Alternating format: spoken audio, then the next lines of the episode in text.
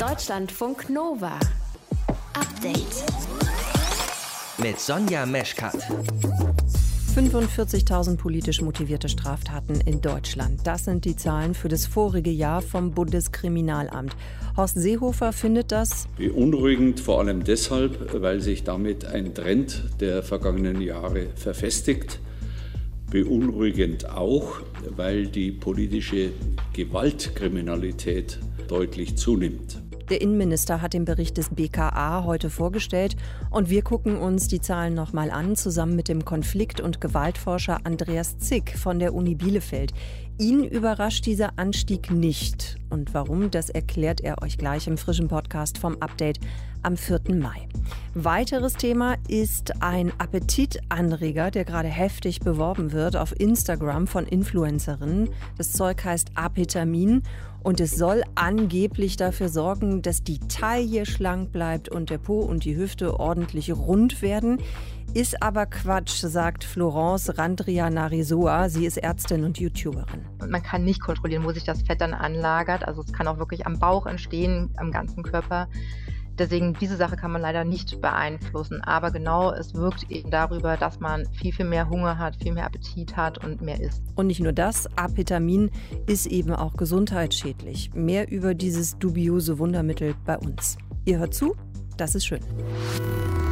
Deutschlandfunk Nova. Bisher sind die Zahlen in jedem Jahr gestiegen und das gilt auch für 2020. Der Innenminister Horst Seehofer hat heute die Zahlen zu politisch motivierter Gewalt vorgestellt. Das macht er jedes Jahr. Und für das vorige gibt es einen neuen Höchststand. Es hat fast 45.000 politisch motivierte Straftaten gegeben in Deutschland. Das belegt die Statistik des Bundeskriminalamts. Und Seehofer ist darüber besorgt. Zum einen, weil er darin eine Verrohungstendenz sieht gesellschaftlich und zum anderen, weil der Rechtsextremismus eine große Rolle spielt bei diesen Gewalttaten und Seehofer das als größte Bedrohung für Deutschland bewertet. Ich habe über die aktuellen Zahlen gesprochen mit dem Konfliktforscher Andreas Zick von der Uni Bielefeld. Herr Zick, im vorigen Jahr hat es fast neun Prozent mehr politisch motivierte Straftaten in Deutschland gegeben als im Jahr davor. Das sind, wenn man es mal auf den einzelnen Tag rechnet, 123 an jedem einzelnen Tag. Hat Sie dieser Anstieg überrascht? Nein, der Anstieg hat mich tatsächlich nicht überrascht. Denn wir haben ja seit Jahren einen Anstieg. Wir müssen eben auch sehen, Pandemie, Krisenzeiten mhm. sind Zeiten, wo Gruppen den Konflikt suchen, die Gewalt suchen, die Aggressivität suchen. Wir haben neue Feindbilder, wir haben neue Gruppen dabei, die jetzt Gewalt ausüben. Was ich glaube ich jetzt sehe, ist, dass der Trend sich fortsetzt, dass die Gewalt und Aggressivität auch noch stärker in die Mitte hineinrückt. Wir wissen noch nicht ganz genau, wer all die Straftäterinnen und Täter sind. Da werden auch ein paar neue dabei sein. Das sind nicht immer nur die gleichen Gruppen. Sie sagen, in Krisenzeiten, ja, erlebt man eben mehr gewalttätige Taten. Warum ist das so? Warum kann man das daraus ableiten? Also Gruppen, die extreme Orientierung haben, radikale Orientierung, äh, rechtsextreme Gruppen haben seit vielen Jahren eine Ideologie des Widerstandes zeigt diesen Widerstand im Raum, zeigt diesen Widerstand auf der Straße, zeigt den Widerstand in den Parlamenten. Die Krisenzeiten mit den Einschränkungen in den Freiheiten, die es ja gab zur Einschränkung der Pandemie, solche Zeiten sind immer sehr attraktiv für extremistische Gruppen, für rechtsextreme Gruppen. In diesen Zeiten versuchen sie sich an die Spitze einer sogenannten Widerstandsbewegung im Volk zu zeigen. Und jetzt haben sie auch die Allianz gesucht zu den Corona-Leugnern. Wir haben die neuen Verschwörungsgruppen. Wir sehen in all unseren Studien das schon vor zwei Jahren. Wer Verschwörungsglauben teilt, wer daran glaubt, hat auch eine höhere Billigung von Gewalt zur Durchsetzung der eigenen Ziele. Und in diesen besonderen Krisenzeiten, wo ja real Rechte eingeschränkt werden, ist es eben leichter für populistische rechte Gruppen, Bürgerinnen und Bürger in ihrer Ohnmacht abzuholen. Und das wissen wir, darauf hätten wir uns vorbereiten müssen. Und wir sehen jetzt auch mehr rassistische Gewalt. Wir hatten gleich zu Beginn der Pandemie ja Straftaten im Bereich der Hassgewalt. Auch die sind sehr massiv angestiegen. Auch das wissen wir aus früheren Zeiten eben, dass solche Krisen einhergehen, auch mit einer Steigerung von Alltagsrassismus. Wenn Sie den Punkt ansprechen, wir hätten uns vorbereiten können, wenn man eben bestimmte Sachen auch einfach ableiten kann aus solchen Krisensituationen, wie hätte das denn passieren können? Also wir reden seit sehr vielen Jahren zum Beispiel von den Angriffen auf Amts- und Würdenträgerinnen und Träger, Politikerinnen und Politiker. Die Wissenschaftsfeindlichkeit hat zugenommen. Wir sehen ja auf den Demonstrationen massiv Feindbilder, antisemitische Bilder. Da werden ja nicht nur bestimmte Rechte eingeklagt, was ja vollkommen legitim und legal ist, sondern das war von Beginn an, wussten wir, hier werden Feindbilder aufgebaut. Im digitalen Raum sind die Gruppen viel stärker vernetzt. Und dafür brauchen wir ein Präventionskonzept. Das heißt, wir müssen vor die Gewaltlage kommen und nicht der Gewalt hinterherrennen. Und da hätte in den letzten Jahren mehr passieren müssen. Wir denken immer auch, naja, Gewalt, diese rechtsextremen Straftaten, das ist ja nun alles eine Sache der Sicherheit. Jetzt muss nur die Strafverfolgung kommen. Wir müssen aber präventiv denken. Und präventiv bedeutet, wir brauchen viel früher ein Ernstnehmen von diesen massiven Feindbildern, die in unserer Gesellschaft kursieren. Sie werden keine Demo finden, ohne dass bestimmte Personen und Gruppen als Feindbilder genannt werden. Und da brauchen wir eben Prävention, vorbeugend, Gewalt und Aggressivität nicht nur dann ernst nehmen, wenn sie passiert. Horst Seehofer hat heute gesagt, er sieht klar Verrohungstendenzen in Deutschland. Was folgt für Sie daraus, wenn Sie das hören, als Konfliktforscher? Was kann man dagegen tun? Also Prävention, haben Sie gerade schon erklärt, wäre ein wichtiges Mittel. Wir brauchen Gewaltprävention. Wir brauchen kommunal, dort viele dieser Straftaten passieren lokal vor Ort, brauchen wir ganz deutlich ein Management, eine Aufarbeitung von all diesen Taten. Wir brauchen viel mehr die Gewalt im Hellfeld. Wir haben ja eine Erklären Sie nochmal diesen Begriff Hellfeld. Was meinen Sie damit? Also das, was wir jetzt an Zahlen haben, an Statistiken, das Herr Seehofer veröffentlicht hat, das sind strafrechtlich relevante und bekannt gewordene Taten. Mhm. Das sind Taten, die zur Anzeige gekommen sind. Wir wissen aber aus unseren Forschungen, da gibt es ein Dunkelfeld, da passiert noch sehr viel mehr. Okay. Auch im äh, Internet passiert sehr viel mehr.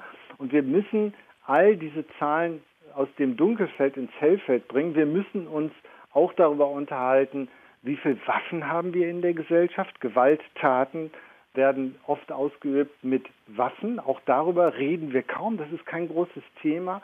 Wir brauchen die Schutzkonzepte und wir müssen sehr ernst nehmen, dass sich offensichtlich in der Gesellschaft auch Normen verschieben. Also Gewalt und Aggressivität ist heute eine Möglichkeit, das stärker zu billigen. Und da muss ein deutliches Zeichen her. Und dann brauchen wir auch eine Stärkung von Zivilcourage. Viel Gewalt passiert, weil Menschen nicht rechtzeitig eingreifen und die fällt nicht aus dem Himmel. Das kann man alles lernen. Hm. Heute sind die Zahlen zu politisch motivierter Gewalt vorgestellt worden. Wir haben darüber gesprochen und uns diese Zahlen nochmal angeguckt mit dem Konfliktforscher Andreas Zick. Danke Ihnen fürs Interview und für Ihre Zeit. Danke, Frau Meschkat. Deutschlandfunk Nova. Update. Monatelang haben wir alle unsere Kontakte reduziert. Wir haben kaum noch Freunde und Familie getroffen, meistens auch nur vom Urlaub geträumt. Der soll jetzt aber bald wieder möglich sein, auch hier in Deutschland. Die ersten Landesregierungen haben heute angekündigt, dass sie die Corona-Beschränkungen langsam wieder locker wollen. Bayern und Niedersachsen waren die ersten. Ines Grunow aus den Deutschlandfunk Nova Nachrichten. Was ist da genau geplant? Ja, fangen wir vielleicht mal mit Bayern an. Da sind ab nächsten Montag Lockerungen geplant und zwar in allen Städten und Kreisen mit einer stabilen 7-Tage-Inzidenz unter 100. Dort äh, kann dann die Außengastro öffnen bis 22 Uhr. Auch Theater und Kinos sollen wieder aufmachen. Und höchstwahrscheinlich darf rein, wer einen negativen Corona-Test vorlegt oder vollständig geimpft ist. Die Einzelheiten sollen die Ministerien noch ganz genau ausarbeiten. Und ja, wenn die Pfingstferien losgehen, also ab 21. Mai, dann sollen in diesen Städten und Kreisen auch Hotels, Ferienwohnungen und Campingplätze wieder aufmachen dürfen. Aber ist das nicht eigentlich ein bisschen früh für diese Lockerungen in Bayern? Da gibt es doch auch auch mehrere Kreise, in denen die Inzidenz deutlich über 200 liegt.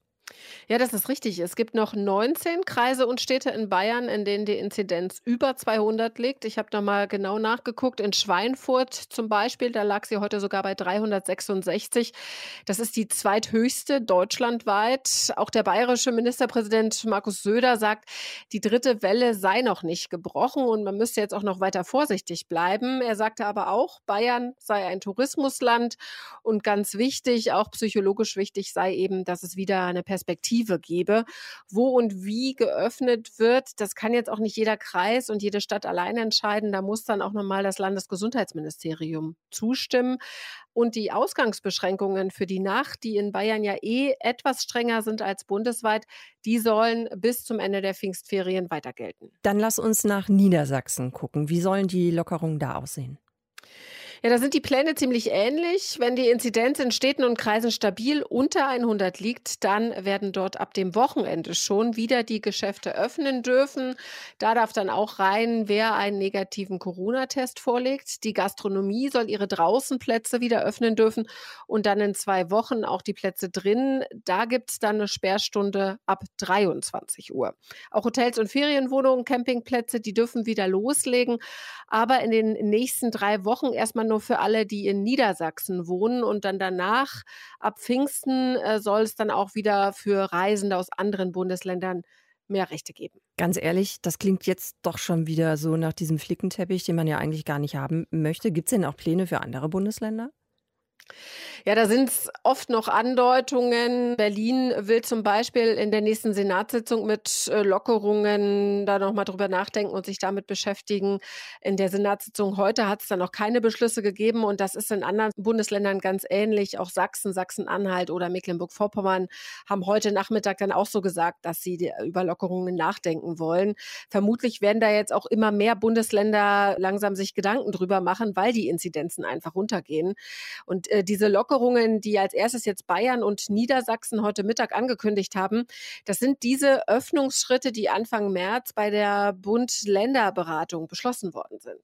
Die ersten Bundesländer haben heute angekündigt, dass sie die Corona-Beschränkungen wieder lockern wollen. Ines Gruno aus unseren Nachrichten hat das zusammengefasst für euch im Deutschlandfunk Nova Update. Deutschlandfunk Nova Update. Die einen kotzen einen Regenbogen, die anderen malen einen Zebrastreifen und zwar auf die Straße, so wie am Wochenende. Wir haben gestern schon mal kurz drüber gesprochen. In einem Ort in der Nähe von Trier.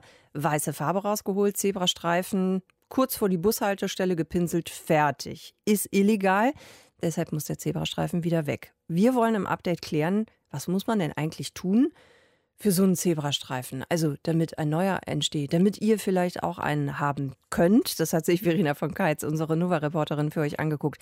Verena, also einfach selbst losmalen ist nicht so eine gute Idee, weil das ist Sachbeschädigung, ne? Ja, genau. Die Polizei ermittelt wegen Sachbeschädigung, weil es eben nicht abwaschbare Farbe ist, die jetzt übermalt werden muss.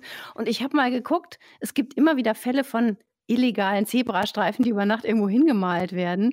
Da ist dann das Vergehen tatsächlich immer Sachbeschädigung und manchmal wird auch ermittelt wegen gefährlichem Eingriff in den Straßenverkehr. Aber macht denn ein Zebrastreifen den Verkehr nicht grundsätzlich sicherer? Ist das nicht Sinn und Zweck von so einem Zebrastreifen?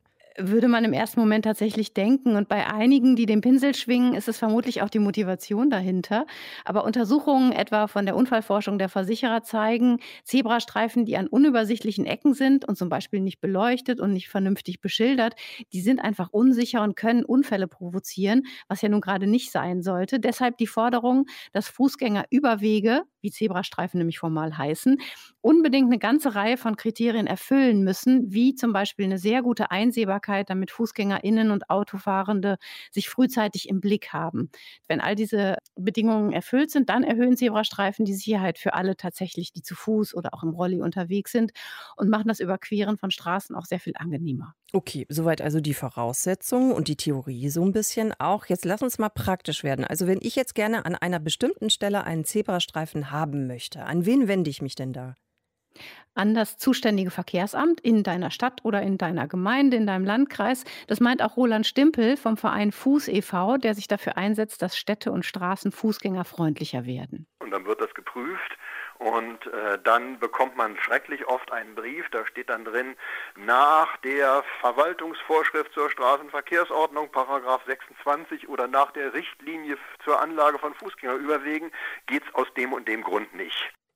Denn im Moment ist es zum Beispiel so geregelt, dass an der Stelle eine bestimmte Menge von FußgängerInnen pro Stunde über die Straße gehen muss. Auch eine bestimmte Menge von Autos muss da langfahren pro Stunde. Insgesamt dürfen es aber auch wiederum nicht zu viele sein. Mhm. Also das ist ganz kompliziert geregelt. Zebrastreifen dürfen auch nicht zu nah an Ampelanlagen sein. Sie dürfen nicht zu nah beieinander sein. In Tempo 30 Zonen sind Fußgängerüberwege laut Straßenverkehrsordnung entbehrlich Wobei das nicht heißt, dass du keine anlegen darfst, aber viele halten sich so daran, ach ja, dann braucht man da keine.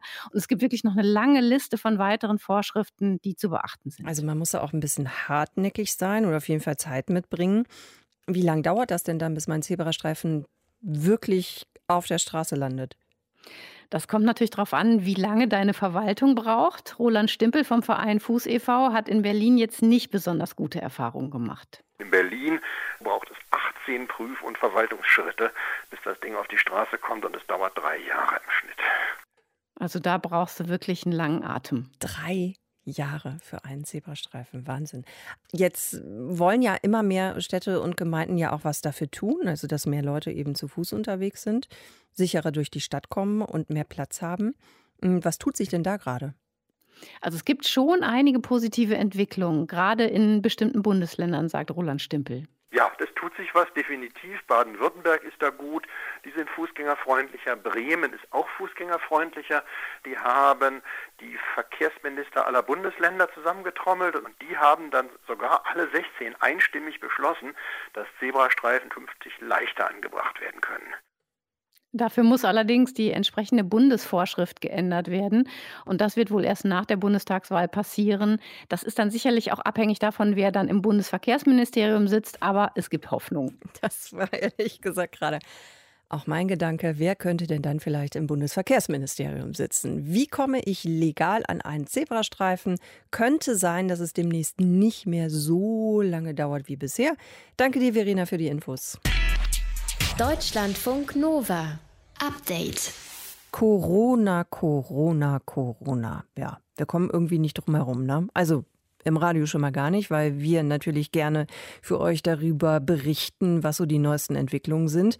Aber selbst wenn ihr das Radio ausmacht, beim Podcast auf Pause drückt, die Zeitung weglegt, euch mit Freunden trefft, Corona ist das Thema. Es beherrscht einfach auch komplett den Smalltalk.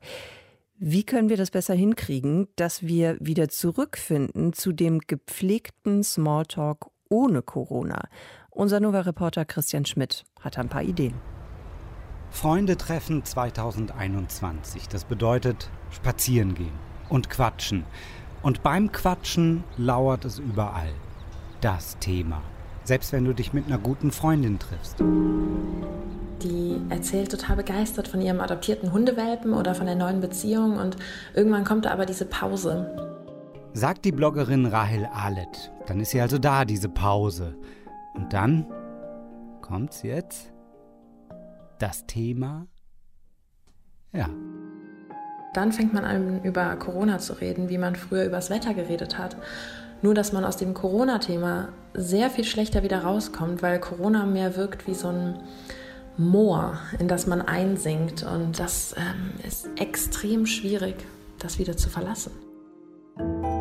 Gibt es aber nicht vielleicht irgendwie ein Seil, das wir greifen können, das uns da aus dem Corona-Smalltalk-Moor wieder rausholt? Ja, vielleicht, erklärt Germanistin Dr. Katja Kessel von der Hochschule Coburg. Sie hat ein Buch geschrieben über die Kunst des Smalltalks. Schritt Nummer eins: sich erstmal bewusst machen, ja, das Corona-Ding ist halt einfach da. Es ist natürlich ein Thema, was im Moment uns alle wahnsinnig beschäftigt. Es durchdringt unseren Alltag so stark, dass man eigentlich mehr oder weniger permanent natürlich dieses Thema dann auch nach außen trägt. Dritte Welle, Bundesnotbremsen, Lockdown, keine Impftermine. Solche Gespräche ziehen uns eher runter, als uns neue Energie und Abwechslung zu bieten, was ja eher so die Grundidee von einem Spaziergang mit netten Leuten ist. Also, deshalb kommt jetzt der beste Tipp des Tages redet übers Wetter.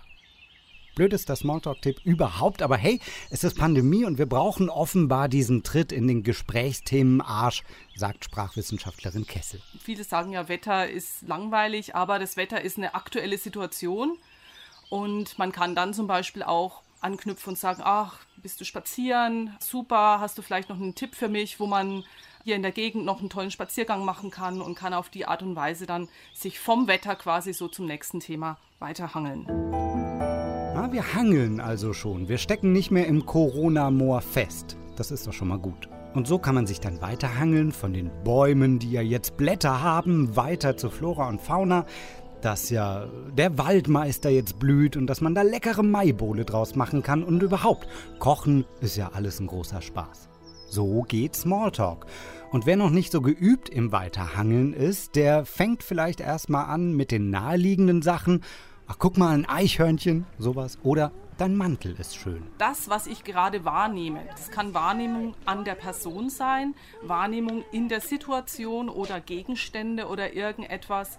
Das ist immer etwas, was viel besser wirkt, als wenn ich jetzt verzweifelt versuche, irgendwie ein Thema äh, zu Kultur oder was manchmal auch in den Ratgebern so angebracht wird, da zu finden. Ah, nichts ist peinlicher, als Themen selbst aufzumachen, von denen man keine Ahnung hat.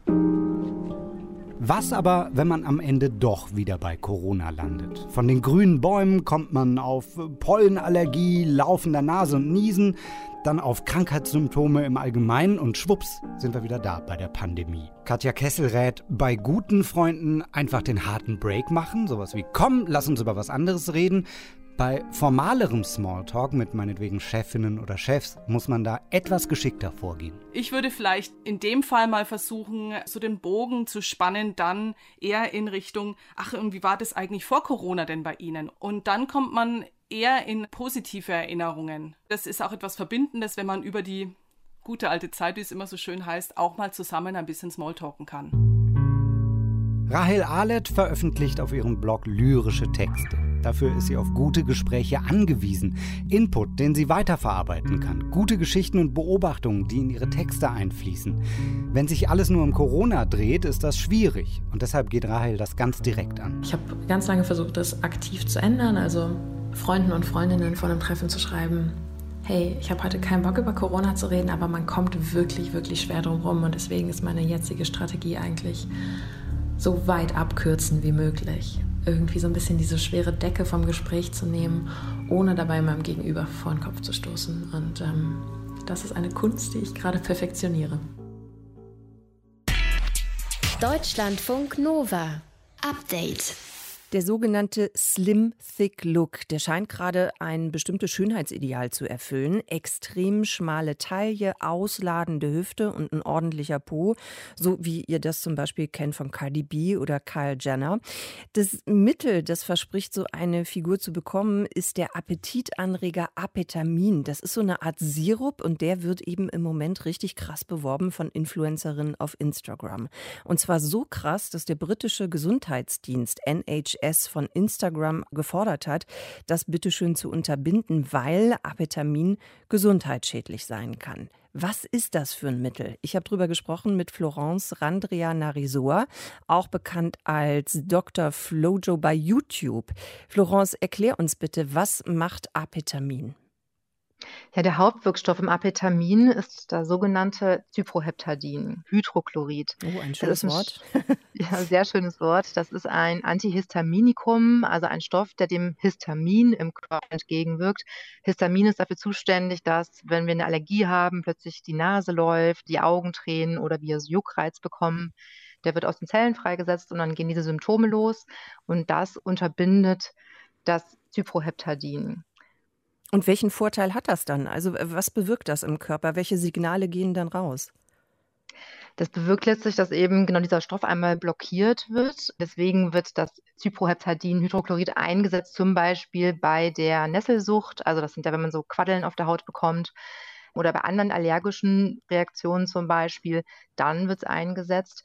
Gleichzeitig hat es aber auch noch andere Wirkungen, zum Beispiel regt es den Appetit an, wahrscheinlich weil es im Gehirn wirkt. So ganz genau geklärt ist da aber die Wirkweise noch gar nicht. Also so richtig gut erforscht ist das Mittel hm. nicht. Und wenn du jetzt sagst, das regt den Appetit an, sorgt also dafür, dass die Leute, die diesen Sirup dann nehmen, mehr Hunger bekommen und dass das Fett sich eben ausgerechnet genau an den Stellen ablagert, wo man das dann gerne haben möchte, also Oberschenkel, Hüfte, Po? Nee, das ist leider Wunschdenken. Man kann nicht kontrollieren, wo sich das Fett dann anlagert. Also es kann auch wirklich am Bauch entstehen, am ganzen Körper. Deswegen, diese Sache kann man leider nicht beeinflussen. Aber genau, es wirkt eben darüber, dass man viel, viel mehr Hunger hat, viel mehr Appetit hat und mehr isst. Hm. Aber genau damit wird ja geworben, dass man eben mit diesem Apetamin diese besondere, spezielle Figur bekommt. Das heißt, das kann gar nicht allein über dieses Mittel funktionieren. Nee, das ist ein falsches Versprechen. Also das kann man gar nicht steuern. Das müsste man, wenn über insgesamt andere Ernährung oder Sport oder wie auch immer regeln? Genau, also definitiv über Ernährung, Bewegung natürlich. Ne? Ist ja auch immer die Frage, ist wirklich eine Gewichtszunahme sinnvoll? Wie schnell kommt man ins Übergewicht? Also das ist ja ein ganz komplexes Thema, Ernährung und Gewicht. Also da sollte man generell besser nicht alleine dran rumschrauben, wenn dann echt nur mit einem Arzt oder mit einem Ernährungsexperten. Jetzt hat der britische Gesundheitsdienst NHS ja schon davor gewarnt. Es geht ja auch darum, dass das Apetamin in Großbritannien zum Beispiel nicht zugelassen ist. Wie ist das in Deutschland? Ist es auch nicht in Deutschland. Der Stoff selber ist nur zugelassen, der Wirkstoff bei, wie gesagt, bei den allergischen Symptomen oder eben bei der Kälte, Urtikaria, also dieser Nesselsucht. Es wird auch wieder mal beschrieben, dass es eingesetzt wird zum Appetit anregen, zum Beispiel bei Menschen mit Magersucht oder mit anderen chronischen Erkrankungen oder wenn sie mangelernährt sind. Aber das ist tatsächlich nicht der Hauptpunkt. Aber man müsste es dann, wenn ich dich richtig verstehe, das wäre etwas, was man auf Rezept bekommt und nicht etwas, was jetzt einfach so frei zugänglich, was ich mir irgendwo im Internet bestellen kann. Genau, ganz wichtig. Also nur auf ärztliches Rezept, nur nach ärztlicher Untersuchung und Rücksprache und auf gar keinen Fall als Lifestyle-Produkt irgendwo im Internet mhm. bestellen. Wenn ich es jetzt trotzdem irgendwo bekomme und du hast ja jetzt schon geschildert auch, wofür es eigentlich eingesetzt wird, würdest du denn sagen, grundsätzlich die Finger davon lassen, weil zum Beispiel die Nebenwirkungen zu stark sind? Ja, in jedem Fall. Also wirklich da auch mit Eigengebrauch rangehen. Es kann wirklich gefährlich werden. Was ganz häufig ist, ist, dass die Menschen wirklich so eine Fatigue-Symptome bekommen, also ganz starke Müdigkeitserscheinungen, total schläfrig werden, dass sie Probleme mit der Verdauung haben, ihnen wird übel, sie haben Schwindel, sie zittern, bekommen zum Teil Krämpfe, Kopfschmerzen, Hautausschläge, also das ist eine ganz lange Bandbreite. Die Blutzellen können sich verändern, Sehstörungen können auftreten, die Gelenke können anschwellen. Man kann Probleme mit den Nieren bekommen und die Leber kann zum Beispiel auch versagen. Also das sind wirklich keine Banalitäten, die da auftreten können. Florence, dann danke ich dir sehr fürs Erklären. Florence Randria Narisoa über den umstrittenen Appetitanreger Apetamin, das gerade stark beworben wird von Insta-Influencerinnen. Sehr gern. Deutschlandfunk Nova. Update. Also ich bin wirklich kein Tomatenfan, aber ich habe Bilder gesehen und ich muss sagen, in die würde ich wirklich sofort reinbeißen, weil die so knackig aussehen und so schön rot. Dazu noch ein bisschen Schnittlauch, der wächst da nämlich auch und fertig ist das Butterbrot. Also wenn es in dieser Probestation in der Antarktis klappt, dann ja vielleicht auch auf dem Mond oder auf dem Mars, denn da sollen irgendwann mal Gemüse und Kräuter wachsen. Ein Team vom Deutschen Luft- und Raumfahrtzentrum und der NASA erforschen gerade, wie das funktionieren könnte mit einer kleinen Gemüsestation in der Antarktis. Eden ISS heißt das Projekt und Daniel Schubert ist der Leiter. Ich habe kurz vor der Sendung mit ihm gesprochen. Herr Schubert, was sagen Sie denn? Essen wir bald eine Melone vom Mond vielleicht? Naja, eine Melone würde ich jetzt vielleicht nicht sagen, aber es werden sicherlich die typischen Gartenkräuter sein oder Gartengemüsesorten sein, die wir so kennen, also Gurken, Tomaten, Paprika, äh, viele Salatsorten, Radieschen, das wird es wohl geben. Und was ist der Sinn und Zweck davon? Damit die Astronautinnen und Astronauten sich tatsächlich auch ein bisschen selbst versorgen können, damit die frisches Zeug haben in auf der ISS oder was ist das Ziel? Ja, äh, es ist so, ähm, es gibt mehrere Gründe, warum wir Pflanzen äh, mitnehmen, wenn wir mal später auf Mond oder Mars äh, sein werden. Zum einen ist es einfach so, es ist sehr, sehr kostspielig, ähm, ein Kilogramm in den Orbit zu bringen, also in den, in den Weltraum zu bringen. Ähm, das kostet schon mehrere 10.000 Euro. Und dann aber so ein Kilogramm auf die Mondoberfläche zu bringen, da sind wir dann schon fast im Millionenbereich. Hm. Das heißt, ein, äh, ein Kilogramm frische Tomaten von der Erde mitgenommen auf die Mondoberfläche würde wahrscheinlich irgendwas um 1,2 Millionen Euro kosten. okay, Und gut da macht es natürlich Sinn, es dann vor Ort zu produzieren. Ja. Aber das ist nur ein Grund. Es gibt viele Gründe. Ja. Erzählen Sie uns doch noch ein bisschen mehr darüber, was so die Herausforderungen sind. Also wenn Pflanzen auf dem Mond oder dem Mars wachsen sollen. Ich glaube, allein schon ein großes Problem könnte werden die Temperatur, die Temperaturschwankung. Ja, ähm, wir, wir müssen quasi die Pflanze komplett von ihrem natürlichen System abkapseln und wirklich alles künstlich produzieren, was die Pflanze zum Leben braucht. Wir geben ihr künstliches Licht. Äh, wir haben LED-Lampen in unserem äh, Gewächshaussystem.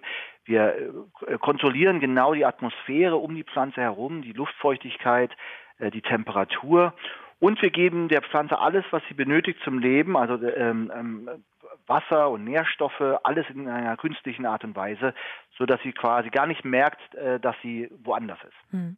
Und wie untersuchen Sie das denn dann am besten? Also ist das der Grund, warum Sie in die Antarktis gegangen sind, weil Sie gesagt haben, also da finden wir noch am ehesten die Bedingungen vor, unter denen wir das machen könnten? Ja, genau. Also die Antarktis und besonders äh, die, die Neumeier Station 3 vom Alfred-Wegener-Institut ist dadurch prädestiniert, weil dort äh, nur eine sehr kleine Gruppe überwintert. Das sind insgesamt neun Personen, die da überwintern jedes Jahr. Und das ist ungefähr die Gruppengröße, die wir haben werden, wenn wir später mal zum Mars fliegen. Da sehen wir momentan gerade sechs Personen vor. Ähm, ja, und das ist natürlich schon sehr, sehr ähnlich. Also das ist eine schöne Gruppengröße. Dann haben wir natürlich extreme Bedingungen. Wir haben, sie leben absolut isoliert, mehrere Monate komplett abgeschieden von der Außenwelt, müssen sich, müssen alles selbst machen. Wenn was kaputt geht, muss es repariert werden. Äh, die Umweltbedingungen sind extrem. Wir haben manchmal bis zu minus 50 Grad hatten wir letztes äh, Jahr einmal gehabt. Äh, dann ist es Dunkelheit. Mehrere, mehrere Wochen haben wir da absolute Dunkelheit. Das ist schon sehr extrem und diese extremen äh, Faktoren quasi sind so ähnlich wie auf Mond und Mars. Und das hat aber jetzt an dieser Forschungsstation so mit den Ergebnissen, die Sie da erzielen konnten, die Tomaten auf den Fotos, finde ich wirklich, sehen toll aus. Sind Sie damit zufrieden? Ja, wir sind äh, durchaus zufrieden. Klar, wir haben natürlich immer wieder Besserungen, Verbesserungsvorschläge, wie man das noch optimieren könnte, aber wir sind doch mit dem Ergebnis sehr zufrieden. Und das Gemüse schmeckt auch. Haben Sie mal eine Tomate probiert? Ja, natürlich habe ich, hab ich eine Tomate probiert. Also ich war ja auch beim Aufbau dabei mhm. in der Antarktis. Und äh, wir hatten auch den, den, äh, unser Gewächshaus hier in Bremen äh, mehrere Monate lang äh, im Test äh, gehabt. Und da habe ich natürlich auch ordentlich naschen dürfen. Das ist schön, das gönne ich Ihnen sehr. Was können wir denn dann eigentlich aus diesen Erkenntnissen lernen? Also vielleicht auch was, was für den Gemüseanbau dann hier auf der Erde noch nützlich ist? Ja, wir versuchen natürlich die Technologien, die wir hier entwickeln für, für Mond und Mars, die wollen wir natürlich auch direkt äh, transferieren auf, auf die Erde und wollen schauen, ob wir diese Technologien auch anwenden können. Stichwörter sind zum Beispiel Vertical Farming, äh, wo man quasi künstlich Pflanzen produziert, mitten in der Großstadt um da zum Beispiel äh, Transportwege zu minimieren oder auch unabhängig zu sein von, von den klimatischen Bedingungen. Man könnte sich vielleicht vorstellen, solche Vertical Farms in, in der Wüste aufzubauen. Irgendwann vielleicht dann also auch Tomaten vom Mars oder vom Mond. Wir haben darüber gesprochen mit Daniel Schubert vom Eden ISS-Projekt. Deutschlandfunk Nova. Update. Montag bis Freitag, immer zwischen 18 und 20 Uhr. Mehr auf deutschlandfunknova.de.